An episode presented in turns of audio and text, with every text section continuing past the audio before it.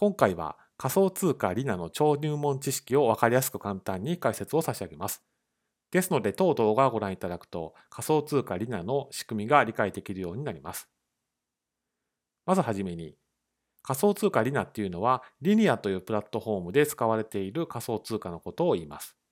このリニアっていうプラットフォームですけれども、まどんな技術かというと、ま非常に低コストかつスピーディーに分散型の合成資産を作ることができる、そういった技術を言います。分散型っていうのは、ま仮想通貨、デフィでよく出てきますけれども、中央に管理会社がいない、みんなが管理、チェックをしていきましょうという仕組みのことで、合成資産っていうのは、まあ、いろんな資産を組み合わせた、まあ、そういったのと同じ効果のある、まあ、金融商品のことを言っています。で、このリニアファイナンスってどういう特徴があるのかをもう少し見ていきます。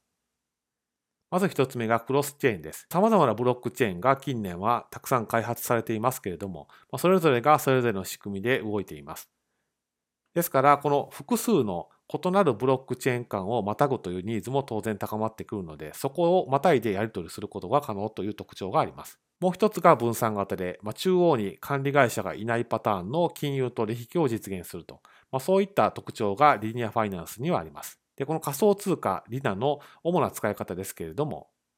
一つ目が、まあ、そういったプラットフォームでの支払い手段として使われると。その他、ステーキングもあります。リニアファイナンスの運営に参加することで報酬を受け取るということもできます。もう一つがガバナンスです。リニアファイナンスの運営へ参加をして、ネットワークの運営開発方針へ投票することができると、まあ、そういった使い方もあります。当動画の内容は以上となります。